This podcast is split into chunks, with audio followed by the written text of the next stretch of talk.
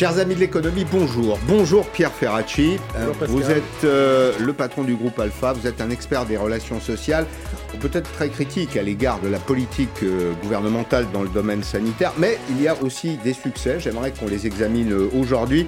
Les Anglais, les Anglais parleraient de clean sheet. C'est la, la copie parfaite. Je, je le sais, je sais que vous le savez, parce que c'est un vocabulaire qu'on utilise dans le football. Au passage, d'ailleurs, vous êtes le dirigeant du Paris Football Club, qui pourrait monter en première division en Ligue 1 l'année prochaine. J'en reviens à notre sujet, clean sheet, c'est-à-dire euh, pour le ministère du Travail et pour le ministère de l'Économie, qui à mon sens ont fait le, boulot. Alors c'est un, c'est un parti pris, mais admettons malgré tout que les dispositifs mis en œuvre ont été euh, efficaces, euh, robustes, ils sont d'ailleurs maintenus. Nous sortons d'une année de crise. On n'est pas tout à fait sorti encore, mais nous avons vécu une année de crise épuisée sur le plan psychologique, mais les emplois, en grande partie, ont été sauvegardés, la casse sociale a été relativement limitée et les entreprises sont protégées. Depuis hier soir, 20h, un nouveau choc pour l'économie. Est-ce que les entreprises sont prêtes à y faire face?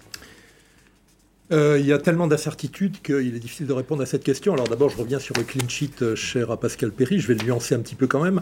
Euh, pendant la période de récession et de pandémie qu'on vit depuis un an, effectivement, l'État a fait ce qu'il fallait avec les prêts garantis par l'État, avec la PLD du côté du ministre du Travail. Bon, tout va se jouer aussi en sortie de crise. Donc euh, la gestion de Bruno Le Maire comme celle d'Elisabeth Borne vont aussi être appréciées à ce moment-là. Moi, j'aurais préféré, par exemple, je vais épouser les thèses de toutes les organisations syndicales là-dessus, que au moment du tout, de quoi qu'il en coûte, la réforme de l'assurance chômage soit un peu décalée. D'autant qu'il y a un petit effet. Vous voulez euh, dire hors de saison C'est pas le moment. Oui, euh, c'est pas parce qu'on n'a pas fait la réforme des retraites euh, compte tenu de l'ambiance actuelle qu'il faut faire euh, de façon un peu précipitée la réforme de l'assurance chômage. D'autant qu'il y a quelque chose qui est un peu gênant. Euh, quoi qu'on en dise, euh, il va y avoir pour euh, les indemniser des baisses euh, de leurs revenus euh, dès cette année. Et le système de bonus-malus qui était cher aux organisations syndicales et qui était un peu moins cher au patronat va être mis en œuvre plutôt à partir de l'an prochain. On aurait pu éviter ça. Et si je dis ça, c'est parce que la sortie de crise va être extrêmement délicate et sur le plan du soutien de l'économie qu'il va falloir maintenir encore pendant quelques temps, notamment dans certains secteurs, mais surtout, parce que moi je crois que le rebond sera fort et assez rapide, mais surtout sur le plan social, il y aura quand même des dégâts impressionnants, il y en a déjà, il y a beaucoup de dégâts, et cette crise est un facteur de production d'inégalités sociales extrêmement puissant. Et il faudra, d'ailleurs au niveau de la planète autant qu'au niveau du pays, Ouais. il ne faut pas oublier qu'avant la pandémie, il y a eu la crise des Gilets jaunes, et que cette crise des Gilets jaunes était à la fois une crise de reconnaissance pour une partie de la population, mais aussi de pouvoir d'achat. Alors j'essaye de défendre euh, mon point de vue en disant que le dispositif que nous avons mis en œuvre en France, notamment dans le domaine du chômage, de la protection des salariés, est probablement le plus complet des pays de l'OCDE. Tout à fait, c'est vrai. Euh, ceci étant, euh, la, la sortie... Maintien des revenus, Oui. maintien des compétences. Enfin, c'est deux éléments. C'est- du court terme et du long terme. Oui, mais on va juger, euh, quand je dis on va juger aussi un certain nombre de dispositifs en sortie de crise, prenez un accord que- qui me semble d'ailleurs très ambitieux, très généreux et, et très positif, euh, qui a été euh, acté par les partenaires sociaux avec l'État et, et d'ailleurs un petit peu avec les régions. C'est lui qui essaie de gérer les transitions professionnelles, c'est-à-dire le passage de métiers euh, qui sont en difficulté, voire en disparition, à des métiers porteurs ou à des métiers en tension. Euh, pas à court terme, mais peut-être à moyen et à long terme. C'est un dispositif généreux sur lequel d'ailleurs l'État engage des sommes qui sont considérables.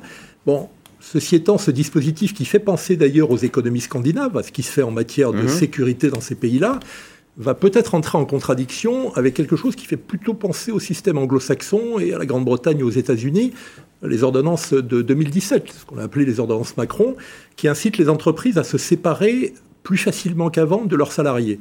Est-ce qu'il n'y aura pas une contradiction avec, euh, et moi je la vois sur le terrain, le, le groupe Alpha est sur ce terrain-là, euh, est-ce qu'il n'y aura pas une contradiction entre ce dispositif qui consiste à faire passer un salarié d'un métier à un autre avec une gestion territoriale des emplois qui est un peu compliquée d'ailleurs entre les différents acteurs, les régions, l'État, les partenaires sociaux, les entreprises, et ces dispositifs qui incitent les entreprises à se dire, bon, euh, ça c'est un peu compliqué, c'est un peu lourdingue, euh, faisons une rupture conventionnelle collective ou faisons un plan de départ volontaire. Ouais. De temps en temps, il faudra aussi, je le dis moi assez souvent, que l'État choisisse entre cette philosophie de l'Allemagne ou des pays scandinaves, qui a aussi ses, euh, lacunes, hein, et puis cette philosophie qui est plus d'origine anglo-saxonne, où euh, on règle vite les problèmes sur le marché du travail et on ne pense pas trop à la gestion des compétences et à l'évolution euh, des qualifications des salariés. Et puis il y a une donnée qui se surajoute à celle que vous évoquez, c'est la décorrélation entre euh, l'ambition de verdir l'économie, je pense en mmh. particulier au secteur de l'automobile, et l'ambition sociale qui est de conserver des emplois et des compétences. Alors ça, c'est un sujet qui est effectivement difficile, complexe et passionnant, mais la filière automobile est effectivement, Pascal, un très bon exemple. Automobile, euh, aéronautique. Quand on regarde ce qui se passait il y a quelques mois, les constructeurs faisaient à peu près tout pour freiner l'évolution vers l'électrique ou l'hydrogène et pour sortir des moteurs thermiques qui soient essence ou diesel. Aujourd'hui, il y a une formidable accélération qui fait que les constructeurs sont même au-delà de ce que les politiques leur proposaient. Je crois que c'est Volkswagen qui laissait entendre récemment que ce qu'ils comptaient atteindre en 2040 sous la pression des politiques le serait en 2030. Euh, General Motors vient de dire un petit peu la même chose. Sauf qu'il y a un tic. Euh, d'abord, cette évolution des constructeurs renvoie parfois moins aux enjeux de protection de la planète qu'à des enjeux purement financiers. Ils se rendent compte que aller vite pour accéder à l'électrique, mhm. c'est aussi rentabiliser plus vite des investissements qui sont extrêmement lourds. Donc il y a une équation financière qui est aussi importante, pour ne pas dire plus, que l'équation écologique. Mais le vrai problème derrière tout ça, et c'est peut-être un enjeu pour les partenaires sociaux, du côté d'ailleurs syndicat de salariés comme du côté patronal, c'est de trouver les équilibres entre les trois termes de l'équation. Il y a des enjeux économiques, il faut maintenir la compétitivité des entreprises. Mhm. Il y a des enjeux écologiques, il faut protéger la planète et il y a un consensus là-dessus. Puis il y a des enjeux sociaux. Parce que, puisqu'on parle de la filière auto, à Rodez ou ailleurs, il y a des suppressions d'emplois extrêmement importantes. Les termes de cette équation, pour les mettre en accord et pour éviter que l'un des termes ne soit pas fracassé par les deux autres, ou, les deux, ou deux par euh, un autre d'ailleurs, bah, il faut que dans l'entreprise, dans les filières, dans les branches, et puis au niveau macroéconomique, puis parfois au niveau de la planète, parce qu'il y a des enjeux qui se traitent aussi au niveau de la planète, tous les acteurs se mettent en mouvement. Est-ce que les organisations syndicales pensent cette transition aujourd'hui? Vous dites qu'il y a trois éléments. Oui. J'ai compris qu'il faut les penser ensemble, hum. de façon concomitante. On ne peut pas penser le social seul, on ne peut pas penser la transition euh, écologique seul, on ne peut pas penser les enjeux de sauvegarde de nos entreprises, les enjeux économiques seuls. Bon, j'imagine que les entreprises y pensent, les pouvoirs publics envoient un certain nombre d'incitations, on discute la loi climat depuis euh, le début de la semaine, elle sera votée, peut-être édulcorée, mais elle sera votée. Mais les syndicats, eux, les syndicats, que font-ils? Moi, d'abord, j'espère que la loi climat, puisque vous l'évoquez, donnera les moyens aux syndicats et notamment euh, aux comités socio-économiques de se pencher davantage sur ces enjeux écologiques, mais en rapport avec les enjeux stratégiques, économiques et sociaux. Et euh, pour répondre à votre question, pas assez, mais comme les entreprises et comme les politiques. Tout le monde aujourd'hui en parle. Après, la véritable difficulté, c'est de trouver le bon rythme. La filière automobile, il devrait y avoir un débat, pas, pas, pas seulement pour dire c'est bien de basculer dans l'électrique mmh. ou demain dans l'hydrogène, mmh. mais à quel rythme on le fait parce qu'il y a des enjeux de protection des salariés, de protection de leur emploi, qui sont parfois aussi importants que les enjeux de protection de la planète. Et donc on voit bien que quand un maire dit en 2024 ou en 2030, je veux plus de moteur à essence ou de moteur diesel, euh, et dans tous les pays d'ailleurs, pas seulement en France, et qu'il ne se préoccupe pas, parce que c'est pas son job, hmm. de ce qui va se passer dans telle ou telle entreprise, il faut qu'il y ait des contrepoids, des contre-pouvoirs. Vous voulez dire qu'on va se, réveiller avec une gueule de bois sociale, c'est ça? Je veux dire qu'il faut faire extrêmement attention en sortie de crise, que dans les entreprises, euh, qu'est-ce qui va se passer? On va avoir à gérer les conséquences de la crise sanitaire, mmh. la poursuite de la révolution digitale et, numérique, et en même temps ces enjeux écologiques qui aujourd'hui prennent tout, euh, sollicitent euh, tout le monde et, de façon positive d'ailleurs, hein. il n'y a, pas de, a pas de débat là-dessus. Le vrai problème, c'est de trouver l'équilibre entre ces trois mmh. termes et de trouver un rythme ah. qui permet de ne pas euh, de ne pas anéantir, vous, parliez des syndicats, mais les entreprises sont parfois aussi confrontées à des problèmes, et puis les maires des villes également à des problèmes, sauf qu'ils n'ont pas forcément le même angle d'attaque. Mais est-ce qu'il ne faut pas un peu de pression pour que les choses avancent Après tout, tout ça, on aurait pu y penser avant. le, rapport, le rapport du Club de Rome, 1972, sur la détérioration du climat, les transitions qu'il faut engager, il date de 1972. Mmh. Il a 50 ans. Est-ce qu'il ne faut pas une bonne crise de temps en temps pour repenser l'économie? Mais qu'il y ait des pressions légitimes, et les politiques sont là pour ça, euh, puisqu'ils donnent le là sur ce que doit être euh, la planète ou mmh. tel ou tel pays, ok, il ne faut pas qu'il y ait de démagogie. Il ne faut pas qu'il y ait de non-maîtrise des circuits et des rythmes de fonctionnement des entreprises ou, de l'économie. Puis il faut arrêter dans ce pays, euh, quand on parle de la relance de l'économie, de mm. se faire accuser de négliger euh, les problèmes sanitaires, ou quand on parle de problèmes sociaux et de protection de l'emploi, de dire ah oui mais tu oublies euh, les enjeux de protection de la planète. tout le monde y pense, simplement il faut mm. trouver un équilibre entre ces termes. Et c'est là que je dis, pour revenir à votre question, que les syndicats dans l'entreprise les dirigeants d'entreprise, les syndicats et le patronat dans les filières, dans les branches, dans les secteurs d'activité ont un rôle essentiel à mm. jouer. Peut-être que le, renouvellement euh, qu'appelle de ses voeux Geoffroy Roux de Bézieux et un certain nombre d'organisations syndicales passe aussi pour une prise en compte plus forte, plus déterminée de tous ces problèmes-là mm. et des équilibres, encore une fois, à trouver entre les trois termes que j'évoque. Alors, si j'en reviens à l'actualité immédiate, nous sommes le 1er avril et euh, le mois d'avril sera probablement un mois creux en termes d'activité ou un mois faible avec un choc d'offres, un choc d'offres de mmh. travail, d'offres de main-d'œuvre. Regardez ces éléments publiés l'an dernier par l'OFCE. Ça nous ramène à 2020. Il y a en France 7 millions de familles qui ont un enfant de moins de 15 ans, dont 20% de familles monoparentales. Les écoles ferment pour partie, toutes ensemble, pour deux semaines, puis du distanciel on commence par du distanciel, on termine par du distanciel, on va considérer que le, mois d'avril est entièrement engagé. Comment euh, vont s'organiser les entreprises et les salariés? Ça va être très compliqué pour bon nombre de salariés. Parce que, bon, moi d'abord, je suis assez dubitatif sur le distanciel. Euh, il y a des, ménages, euh, je ne parle même pas de ce qui est monoparental, qui vont avoir du mal à s'organiser. Et euh, le télétravail, quand on a des mômes à gérer, c'est extrêmement compliqué. Euh, il y a toutes les chances de moins, de pas bien s'occuper des, des mômes, mais de pas bien s'occuper aussi du travail qu'on a Faire mal deux fois. De faire mal deux fois. Et donc ça, moi j'aurais préféré que sur les écoles, ça dure un peu plus longtemps. Bon, la pression euh, de nos chers médecins a fait que il y, a beaucoup de flou là-dessus. Il y a encore des débats un peu mm. contradictoires, mais que je ne parle pas de la période de vacances, mais qu'on élargit un petit peu les vacances avec de l'éducation en distanciel, bah, les entreprises s'adapteront. Je pense que dans l'entreprise, le dialogue social a plutôt bien marché pour le traitement de ces enjeux sanitaires. Maintenant, à l'impossible, nul n'est tenu. Et il y aura au mois d'avril, moi je vous fiche mon billet, à la fois une dégradation de la productivité dans les entreprises et une dégradation des conditions de travail des salariés parce que l'équation est extrêmement difficile. Et c'est pour ça qu'il ne faut pas que ça dure. Et il faut qu'au-delà du fiasco européen sur la gestion des vaccins, parce qu'il est réel quand même, euh, au-delà de la difficulté, euh, y compris d'activer le plan de relance européen, puisque j'ai vu que la Cour constitutionnelle le On dira un petit mot après, oui, c'est pas gagné. Il, faut, il, faut, il faut quand même qu'aujourd'hui, hmm. euh, on sorte le plus vite possible de cette situation-là. Hmm. Elle est très pénalisante pour les salariés, elle est pénalisante aussi pour les entreprises, sauf quelques-unes qui bénéficient de la pandémie et dont on sait que euh, il faudra peut-être s'en occuper le moment venu euh, pour gérer les inégalités et les taxer. Qu'est-ce que vous voulez dire par là? Il faudra les faire passer à la caisse? Non, je pense qu'il est normal que dans une pandémie qui mobilise à la fois beaucoup de moyens publics, hmm. qui mobilise la solidarité de tous, et je trouve que les Français sont plutôt disciplinés, quoi qu'on hmm. en dise, depuis un an, il est normal que ceux qui tirent profitent de la crise parce que leur activité le permet. Hein. Je ne porte pas de jugement de valeur sur ce qu'ils font. Je ne parle pas de, des quelques requins ici et là, parce que leurs secteurs sont porteur dans la crise, mm. il n'est pas anormal qu'il puisse y avoir une taxation un peu exceptionnelle à ce moment-là. Mm. Je veux dire, euh,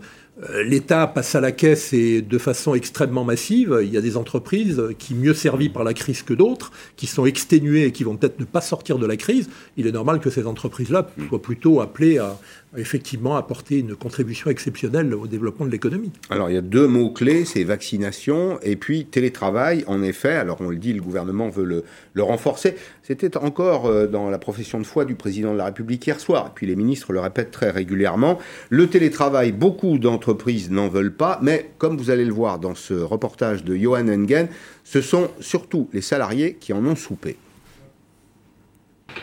Le télétravail systématisé pas forcément du goût de nombreux salariés. Interrogé il y a quelques semaines, il nous expliquait pourquoi il ne souhaitait pas rester à la maison. Quand on a des enfants en bas âge, c'est assez compliqué de travailler à la maison. Cinq jours seul, euh, sans voir personne, euh, c'est, c'est un petit peu angoissant. Sur la deuxième semaine du mois de mars, seuls 31% des télétravailleurs sont restés chez eux cinq jours sur cinq. Insuffisant selon le gouvernement.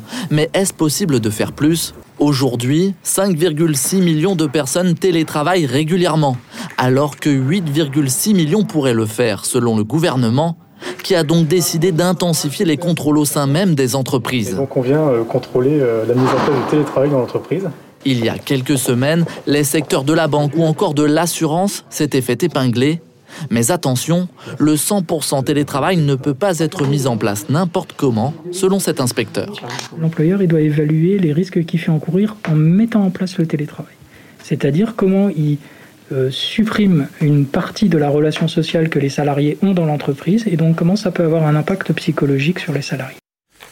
Voilà, Pierre Ferracci, des risques qu'on a peu euh, évoqués jusqu'à présent. Les, risques psychologiques. Alors, c'est difficile à modéliser, c'est difficile à valoriser aussi, mais on le constate autour de nous, ça existe. Oui, mais par contre, dans les missions qu'on fait, je peux vous dire que c'est très facile à observer parce qu'il y a un développement massif de ces risques-là dans l'entreprise depuis un an et ça peut se comprendre.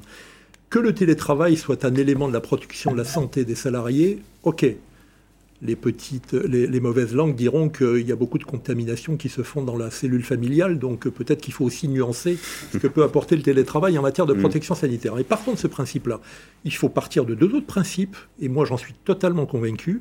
Un, ça peut pénaliser bon nombre de salariés qui voient se dégrader leurs conditions de travail au sens large. L'isolement, quand on est habitué au lien social de l'entreprise, mm. c'est un facteur de stress, de dépression pour certains. Deux, c'est aussi pénalisant pour les entreprises. Croire, comme certains peuvent le dire, qu'on peut, y compris dans les entreprises de services, on est bien placé pour le savoir, qu'on peut tout faire en télétravail. Non, on perd aussi du chiffre d'affaires, on perd aussi des missions, on perd aussi des relations clients avec le télétravail. Quand on est conscient de ça, après, comme le disait l'inspecteur du travail que vous avez euh, interrogé, ben, il faut trouver là aussi l'équilibre. Mais il ne faut pas dire vive le télétravail parce que c'est la meilleure protection euh, par rapport à l'épidémie il faut dire aussi, on développe le télétravail avec intelligence, parce que c'est aussi euh, signe d'aspect très négatif pour les salariés et pour certains d'entre eux, peut-être aussi pour les plus jeunes, qui n'ont pas des conditions d'habitation les meilleures ou, des personnes isolées. C'est indexé sur la qualité du logement. Hein, et je ne parle pas maintenant de ce qu'on évoquait tout à l'heure, de la mm. contrainte de l'école qui est fermée aujourd'hui à gérer en mm. même temps que le télétravail. Dans, les, dans les entreprises où vous intervenez, pour le compte des organisations euh, syndicales, le, télétravail a été mis en œuvre, ça a été discuté. Je, je vous pose la question parce que j'entends assez peu les organisations syndicales sur ce terrain-là. Alors, vous pouvez me répondre qu'elles sont présentes sur le terrain pas plus sur le terrain que sur les plateaux télé, ce qui est bien d'ailleurs, parce que c'est leur, c'est leur vocation. C'est, ça qu'il faut comprendre? Oui, non, mais euh, elles s'activent sur le terrain. Il y a très bons accords, il y a très mauvais accords. Là où le dialogue social était de qualité, on a plutôt, sur la question du mm. télétravail, des choses intelligentes. Là où le, dialogue social était dégradé, mm. il y a des choses qui se passent mm. beaucoup, moins, euh, beaucoup moins bien. Mais je crois qu'il y a eu sur ce terrain-là une prise de responsabilité des deux parties, aussi bien des directions des ressources humaines que des organisations syndicales, et on trouve les équilibres. Et les équilibres, on les trouve en écoutant les salariés, et vous aviez raison dans le, dans le document, de dire que les salariés sont plus réticents qu'on ne le pense au télétravail, en tout cas dans certains secteurs d'activité. Est-ce que, à toute chose malheur est bon, dit-on, est-ce qu'on ne redécouvre pas, à l'occasion de la crise, les vertus de l'entreprise, finalement, souvent critiquées On montre du doigt souvent euh, l'entreprise, on, la présente d'ailleurs dans, certaines études de sciences économiques comme l'endroit le plus dangereux du monde, mais finalement, bah, c'est un endroit où on a plaisir à se retrouver. Mais c'est évident, c'est non seulement un endroit où on a plaisir à se retrouver, mais c'est un endroit où on crée, où on innove. Et la création, l'innovation, c'est la plupart du temps un enjeu collectif euh, que l'on traite à la fois en travaillant ensemble, que l'on traite à la fois en se croisant à la cafétéria ou sur un terrain de foot, quand on a le temps euh, entre midi et mhm. deux, ou en faisant un footing avec des collègues. Et ce lien social, il est mhm. source de productivité, de création mhm. et de création de valeur, et il ne faut pas l'oublier. Alors, euh, à distance, il y a des choses qu'on ne fera pas. On fera peut-être la fortune de Microsoft, de Google, parce qu'il y a des outils qui se sont développés, mais on ne, recréera pas, on ne recréera pas les conditions de ce lien social et de cette créativité, de cette innovation. Vous êtes parfaitement placé pour évaluer l'efficacité des dispositifs qui ont été mis en œuvre, euh, les ruptures conventionnelles collectives, les PSE, les plans de sauvegarde de l'emploi, l'activité partielle de longue durée. Est-ce qu'aujourd'hui, euh, l'arsenal disponible pour euh, amortir la crise est efficace et pleinement utilisé oui, euh, il y a eu un, phénomène au départ un petit peu difficile parce que les outils étaient un peu complexes, mais les entreprises se les ont appropriés dans la négociation, souvent avec, avec les syndicats. Bon, la PLD, l'activité partielle marche bien. Bon, moi je suis plutôt dubitatif parfois sur des, des plans de départ volontaires ou des ruptures conventionnelles qui sont mal préparées et qui font l'objet de pression sur les salariés. Parfois, c'est traité autrement et les salariés euh, sont plutôt désireux de regarder ça aussi quand ils voient que l'activité est en baisse durable et, structurelle. J'aimerais, pour revenir à ce que j'évoquais tout à l'heure, que le, dispositif de transition collective réussisse. C'est un véritable enjeu. Que la France réussisse euh, la transition entre des métiers qui disparaissent progressivement voilà vers des métiers qui sont les métiers émergents Tout du XXIe siècle. Cette difficulté à gérer à la fois la sortie de la crise sanitaire, cette transition digitale qui pour se poursuit et qui fracasse certains métiers, ces enjeux écologiques qui obligent aussi les entreprises à se transformer, à transformer leurs produits, leur organisation du travail également, il faut que ça soit traité intelligemment et qu'on réussisse avec des moyens importants à faire passer les salariés d'un métier à un autre sans trop de difficultés, mais il faut des moyens puissants et qu'on donne suffisamment d'outils pour que les entreprises n'aillent pas trop facilement vers une rupture collective ou vers un plan de départ volontaire parce qu'elles n'ont pas l'envie, les moyens de développer ces transitions euh, professionnelles et collectives. Ça n'est pas un peu contre-culturel en France hein Depuis euh, les pré-retraites, euh, la crise de la sidérurgie dans les années 80, on a pris l'habitude en France de faire des chèques quand on vire les salariés, en considérant qu'ils seront contents comme ça. Moi, je crois qu'on a surtout pris l'habitude, je le dis souvent, euh, d'hésiter entre deux modèles qui structurent un peu la planète et l'économique et le social de la planète. Les modèles rénans, scandinaves, euh, nordiques, d'accompagnement, de transition, d'accompagnement des transitions, d'anticipation. Hmm de discussion aussi entre les partenaires sociaux avec une démocratie sociale forte. On n'attend pas que les dégâts soient dans la place pour euh, les traiter. Et puis un système anglo-saxon qui a aussi euh, sa cohérence, hein, qui est plus brutal, qui laisse le marché faire, où ces, dispositifs d'accompagnement sont moins puissants. Bon, mais nous, on est toujours entre deux eaux. Je dis souvent que quand on est entre deux eaux, on a plus tendance à prendre le mauvais des deux systèmes que le bon des deux mmh. systèmes. Moi, je préférais que l'Europe demain, et que la France en tout cas, aille résolument, et Transco, euh, transition collective, ça va plutôt dans ce sens-là, aille plutôt vers ce modèle-là, mmh. et que ça structure l'Europe, qui est aujourd'hui en grosse difficulté, parce que la Chine et les États-Unis, non seulement avancent plus vite sur les vaccins, mais euh, développent des moyens massifs de relance de l'économie. Et le plan de relance budgétaire euh, européen, vous savez qu'il est un petit peu en panne. On a combien de temps pour réussir cette euh, transition? Parce qu'au fond, là, on parle de euh, l'économie qu'on va laisser à nos enfants. C'est l'économie du 21e siècle dont on parle. On a bien compris qu'il y a une économie ancienne qui disparaît progressivement.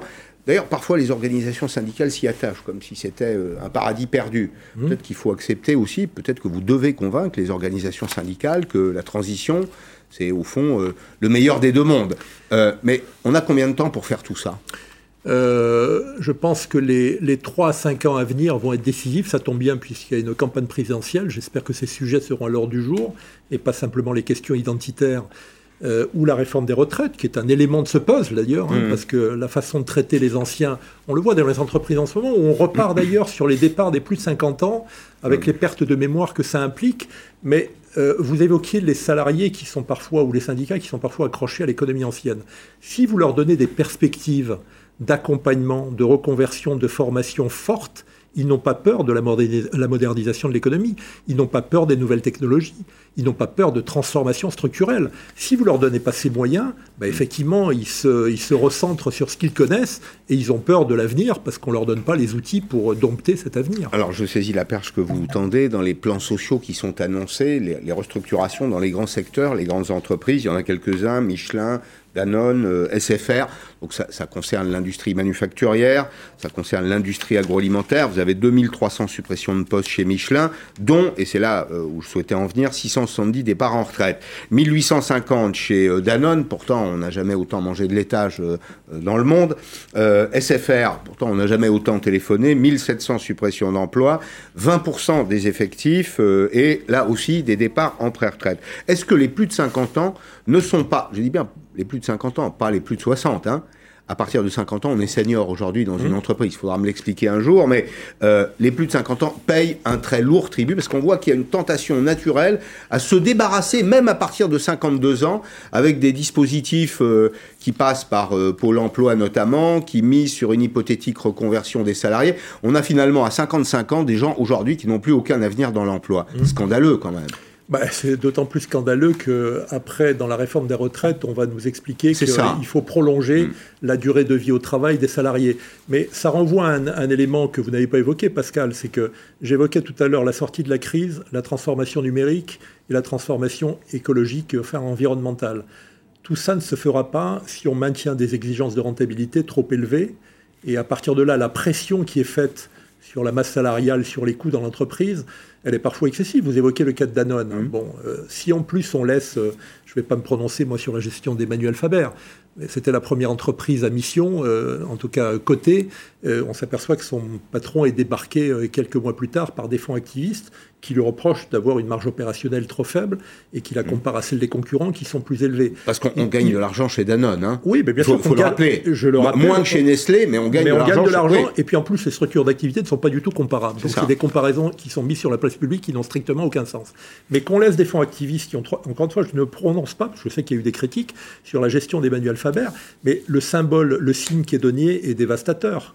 Euh, là-dessus, je suis d'accord avec ce que disait euh, Laurent Berger sur une antenne. Mm.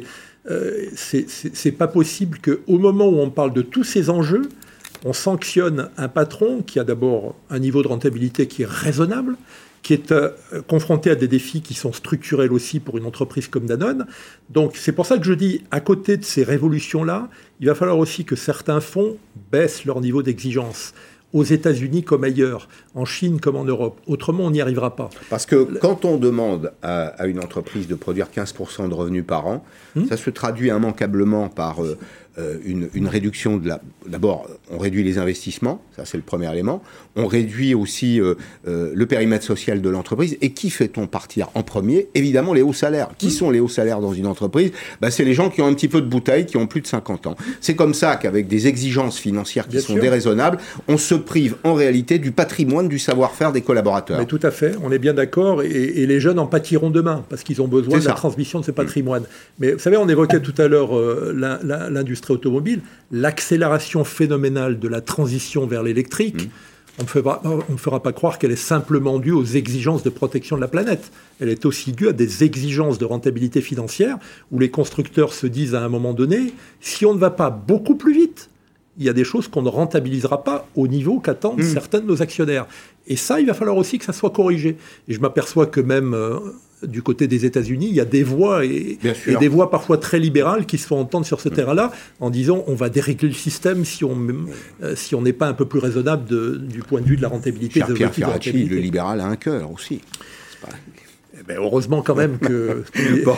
C'est un petit clin d'œil au passage. Je voulais qu'on termine en parlant euh, de, l'hôpital, puisque les ressources, on sait que les ressources allouées aux établissements euh, hospitaliers services de santé publics et privés d'ailleurs vont augmenter. 8 milliards d'euros de plus, annoncés par le ministre de la Santé euh, Olivier Véran. Ça nous fait une enveloppe totale de 92,9 milliards d'euros. Je vais resituer ça dans le contexte. En France, la dépense de santé annuelle, c'est environ 200 milliards d'euros. Donc l'hôpital consomme, on nous dit souvent système très hospitalo-centré, c'est vrai, l'hôpital consomme la moitié, à peu près la moitié des ressources. Ce sera des augmentations de tarifs pour le privé, euh, à but non lucratif et pour le public de 7,5. Pour les cliniques à, but, euh, à but lucratif, ce sera seulement 6,4. Est-ce que c'est uniquement une affaire de moyens? Non, c'est pas seulement une affaire de moyens, mais on avait pris beaucoup de retard quand même. Et c'est bien que dans une crise euh, aussi exceptionnelle, on redécouvre les vertus du service public, de l'État en général. Et il ne faut pas l'oublier quand on sort de la crise quand même, que les États très critiqués par les, les économistes les plus libéraux, ou les politiques les plus libéraux, on est bien content de les trouver quand il faut passer ces moments extrêmement difficiles. Donc on avait pris beaucoup de retard. Après, ça n'empêche pas que l'on réfléchisse sur l'organisation de notre système de santé. Moi, je pense que l'État aujourd'hui n'est pas assez déconcentré ou, n'est pas, ou la puissance publique n'est pas assez décentralisée. On a vu dans la crise que les villes, les régions étaient capables de faire certaines choses. Mm. On a vu aussi que l'État marchait mieux à certains endroits qu'à d'autres. Bon, il faut trouver un équilibre. Euh, l'État, c'est pas seulement, euh, c'est pas synonyme de centralisation. Mais si on ne fait pas cette réforme, est-ce qu'on n'arrose pas le sable? C'est beaucoup d'argent public, ça.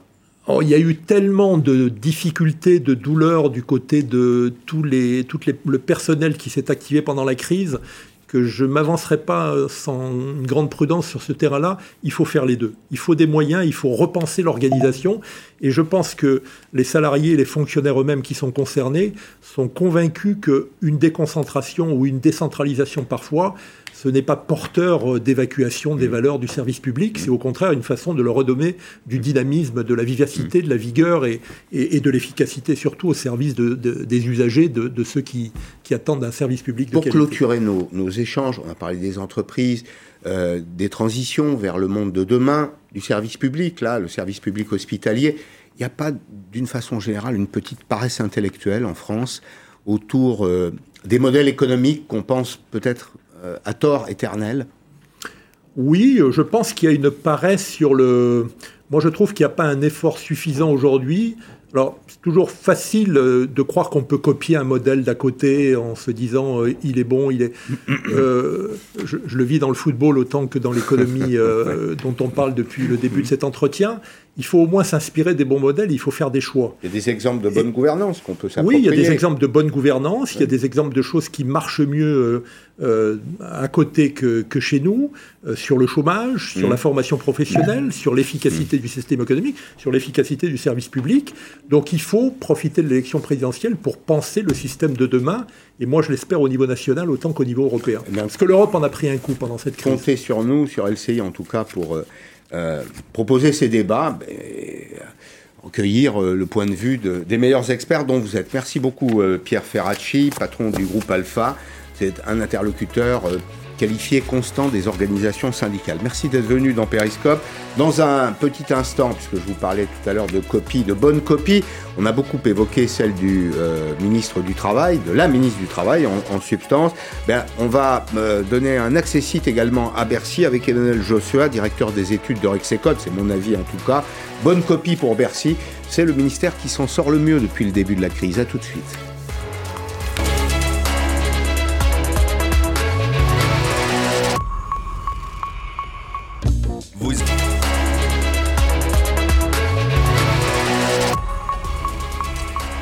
La deuxième partie de Périscope, bonjour Emmanuel Gessois, vous êtes euh, directeur des études chez Rexecode, un institut qui mesure euh, les, grands indices, qui livre des tableaux de bord hein, d'économie euh, française, toujours très passionnant. Alors je disais tout à l'heure, Bercy premier de cordée, c'est vrai que c'est presque une, copie parfaite pour le, ministère de l'économie. Euh, néanmoins, on va tempérer notre joie puisqu'on va se rappeler de ce que disait Olivier Dussopt. Olivier Dussopt, c'est le ministre des Comptes publics. Les comptes publics, le ministre en tout cas, c'est le grand argentier. Et il disait, il y a quelques semaines, 2021 euh, devra marquer la fin de la crise, de la pandémie, comme tout le monde, je l'espère. Il ajoutait, bon, pas tout à fait sorti d'affaires, mais il faut que 2021 marque aussi la sortie du quoi qu'il en coûte. Je m'interrogeais, je vous pose la question sur son élasticité au quoi qu'il en coûte. Bah, voilà, ben, l'administration française, elle a été extrêmement critiquée euh, depuis la pandémie, euh, notamment dans toute la dimension logistique, les tests, les masques. Oui. Voilà. Mais il y a une exception notable, comme vous le disiez, c'est Bercy qui a été quasiment unanimement apprécié pour, euh, euh, pour la rapidité et l'efficacité avec laquelle les mesures d'aide et de soutien à tous les acteurs économiques, ménages et entreprises, ont été débloquées. Mmh. Et donc effectivement, le, quoi qu'il en coûte, cette politique-là, qui était nécessaire hein, pour euh, arriver à mettre sous hibernation l'économie et éviter que mmh. les gens meurent pendant ce, cet hiver du confinement, euh, eh bien, cette politique a été plutôt bien mise en œuvre. Mmh. Alors, quelle est la limite de tout ça Oui, c'est ma question. Bah, vous savez que l'élastique craque un jour. Voilà. Quelle est, euh, est-ce qu'il y aura une force de rappel, etc. Mm. Ce qui est sûr, c'est qu'on ne pourra pas euh, accumuler des déficits euh, de 6, 7, 8% du PIB pendant, pendant des années et des années. Donc à un moment, il faudra une normalisation. Bah, parce que chaque déficit important de l'année augmente la dette. Et donc, à un moment, le risque que vous avez, j'ai pas de religion sur un niveau dangereux de dette, mais le fait que la dette suive une trajectoire explosive, on a beaucoup parlé d'exponentielle en mmh, épidémiologie, mmh. mais il ne faudrait pas qu'on se retrouve dans une exponentielle avec la dette publique. Pour l'instant, euh, on n'est pas du tout dans cette situation. On n'est pas du tout dans cette situation. Mais euh, si à un moment à moyen terme, on ne remet pas les déficits publics euh, sur une trajectoire soutenable, à ce moment-là, la dette continuera d'augmenter de 3, 4, 5 points de PIB par an. Et, ça, c'est pas soutenable pendant mm. des décennies. Je, vous pose la question parce que je, m'interroge sur l'efficacité des mesures sanitaires qui ont été euh, décidées. Et on a tous compris que on a un rendez-vous au mois de juin. Il faudrait que l'économie française puisse repartir sur des bases à peu près euh, saines, solides, à partir du mois de juin. Pour ça, il faut avoir réussi deux, trois étapes euh, préliminaires, c'est comme des prologues, hein. il faut avoir réussi la vaccination, il faut mettre en œuvre le télétravail, comme on le disait tout à l'heure, et puis euh, le faire accepter euh, aussi. Mais on voit bien qu'on n'est pas tout à fait sorti de la crise. Si je vous pose la question très directement, est-ce qu'en 2021, nous avons encore les moyens d'être convalescents? Bah, L'élément clé, peut-être plus encore que le télétravail, c'est quand même la vaccination. Et donc, euh, à la fois euh, la rapidité de déploiement de la vaccination, hein, le gouvernement n'arrête pas de parler d'accélération, mais il faut qu'elle se, elle se, elle s'implante vraiment. Et puis euh, aussi, et ça c'est une incertitude sanitaire qui va peut-être concerner tous les pays, c'est aussi l'efficacité des vaccins face à des mutations en permanence du virus. Et donc là, il y a aussi une incertitude sanitaire à laquelle tout le monde mais est à l'échelon du monde. À je ne dis pas que c'est rassurant, mais, mais, ça veut dire qu'il n'y a pas d'exception française. Il n'y a pas d'exception française, absolument pas. Mais en tout cas, par contre, euh, là où la France et l'Europe sont en retard, hein, euh, parce que la France n'est pas non plus isolée en Europe là-dessus, c'est le plan de vaccination. Et ça, ça va être clé pour pouvoir recommencer à, hmm. vivre, à travailler normalement. Mais le télétravail, d'ailleurs, insistons sur un point, hein, c'est que toutes les activités ne sont pas télétravaillables. C'est vrai. Hein, donc il y a beaucoup, il y a beaucoup d'activités de, professionnelles qui n'ont de sens que sur site de production. L'industrie, bien sûr, la construction, les transports, des services à la personne. Et donc, oui, tout ça est très incarné. Voilà. Ça, suppose des, présences euh, humaines. Mais cette idée du, quoi qu'il en coûte, qui est une bonne idée, on, peut faire, on ne pouvait pas faire euh, autrement. Est-ce que c'est pas un piège qui se referme de, euh, la même façon? Ce que je veux dire par là, c'est que on a tellement investi au cours de l'année passée qu'on ne peut plus se permettre de désinvestir, sauf à prendre le risque de perdre tout ce qu'on a déjà mis sur la table. Ben, il y a, euh, je pense, une ligne de crête, en fait, où euh, il va falloir à un moment sortir des mesures de soutien d'urgence, qui encore une fois étaient nécessaires. On est toujours dans l'urgence pour vous, là? L'urgence ne cesse de, de, réapparaître par la fenêtre euh, parce que euh, parce que c'est la, la, la, crise sanitaire qui est le maître des horloges, comme le président. Et donc à chaque fois qu'il y a une aggravation sanitaire, de nouveau réapparaissent des mesures d'urgence alors qu'on voudrait se situer dans la relance d'une stratégie économique de moyen terme avec des investissements euh, d'efficacité, on va dire. Et en fait, on est on est toujours obligé finalement de soutenir les entreprises et les ménages. Alors dernier épisode en date, d'ailleurs les commerces, hein, on était à 90 000 commerces fermés euh, jusqu'à jusqu'à hier, euh, décision du président de la République, donc on étend euh, les mesures de fermeture des commerces non essentiels à l'ensemble du territoire, et ça nous donne 150 000 commerces fermés, ça fait 11 milliards d'euros à dépenser chaque année. Alors on va préciser les choses, euh, chaque mois, pardon, pardon, 11 milliards par an, ce serait peu, 11 milliards par mois. on va on va rappeler simplement que le fonds de solidarité, la première ligne, c'était déjà un peu plus de 7 milliards d'euros. Donc avec le les mesures complémentaires, le chômage partiel, les exonérations de cotisations sociales, ça fera 11 milliards euh, d'euros. Euh, ça fait beaucoup. Euh, évidemment, on voit bien que le commerce est malgré tout, là, la première ligne, c'est le secteur qui paye le plus la crise aujourd'hui. Bah, en tout cas, par rapport, euh, oui, euh, c'est les, les, fermetures administratives euh, concernent le commerce, elles concernent aussi l'hôtellerie-restauration hein, et tout le, tout le secteur du tourisme en général.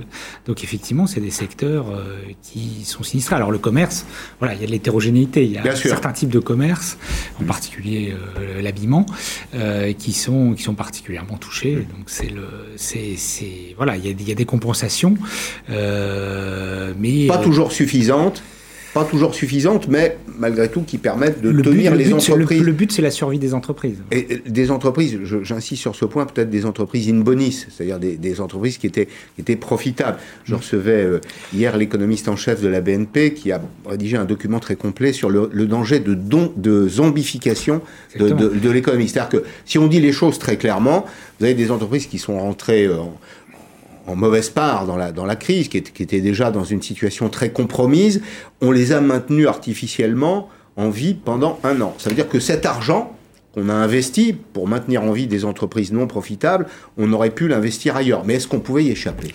C'est pour ça que je parle de ligne de crête, c'est-à-dire il ne faut pas sortir trop brutalement des mesures de soutien, parce que là, vous êtes sûr que vous allez avoir beaucoup de morts, y compris des, des morts qui auraient été viables sinon solvable, rentable. Et puis, euh, en même temps, si vous durez trop longtemps, euh, à ce moment-là, vous avez des entreprises zombies qui vont continuer à exister, qui vont peser sur la productivité, qui vont faire aussi qu'il y a des salariés qui restent avec le chômage partiel dans des secteurs qui ne peuvent pas reprendre, alors que vous avez des difficultés de recrutement ou des risques de difficultés de recrutement dans d'autres secteurs. Et donc, vous, peu à peu, vous allez avoir une inefficacité globale avec un coût qui va apparaître. Et qui sera payé par tous. Et qui sera payé par tous, évidemment. Euh, si on compare les mesures prises en France des mesures prises chez nos voisins, en termes de quantité, euh, la France, et j'essaye de documenter mon point de vue, hein, euh, l'accompagnement économique de la crise a été massif, il a été robuste. Regardez ces chiffres, tableau comparatif. Si on se compare à nos voisins, hein, nos voisins européens, la France, elle est en tête, devant, très loin devant l'Italie, devant l'Allemagne. Si on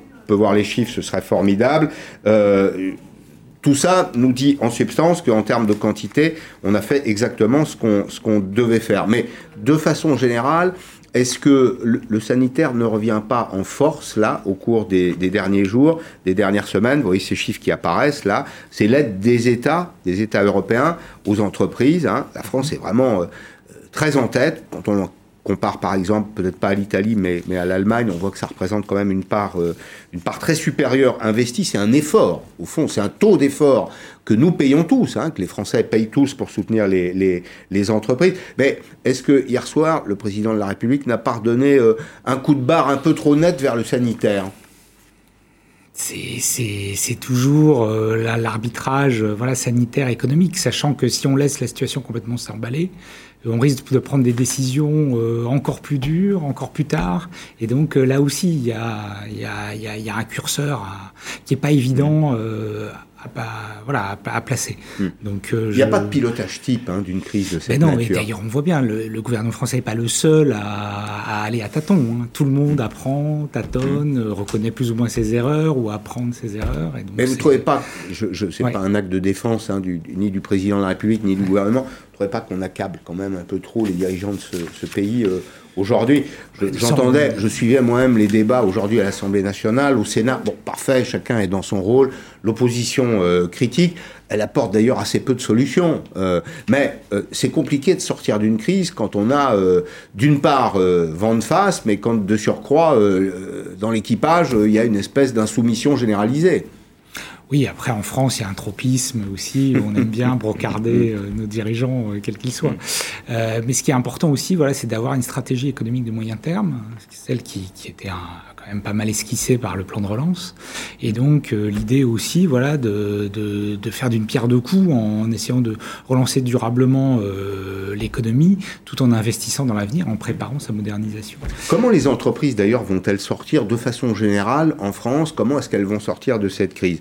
Situation d'endettement, euh, reconstitution des fonds propres, capacité à, investir. Tout à l'heure, on, le disait avec Pierre Ferracci, un des enjeux de la crise aujourd'hui, la crise nous invite à repenser le modèle, ou en tout cas à l'amender, à, l'infléchir. Il y a des enjeux de transformation des compétences. Avec les enjeux de transformation des compétences, il y a des enjeux de réinvestissement pour les entreprises. C'est-à-dire que les boîtes qui sortiront de, la, de la crise avec euh, un outil technique dépassé auront beaucoup de mal. Où est-ce qu'on en est aujourd'hui? Alors, euh, déjà, euh, les entreprises, elles, ont quand même bu le bouillon en 2020. Hein. donc, les, les, Plus de 80 milliards d'euros de pertes. Voilà, et donc les, les, les, les résultats euh, nets euh, après amortissement euh, voilà, sont, sont, sont, sont, négatifs en fait. Donc, il, y a, il, y a, une perte de 80 milliards. On s'y attendait. On s'y attendait, mais c'est particulièrement intense en France par rapport à l'Allemagne ou à certains autres voisins européens. Et donc, effectivement, ça, ça va peser, ça risque de peser sur leur capacité à, investir, à se moderniser.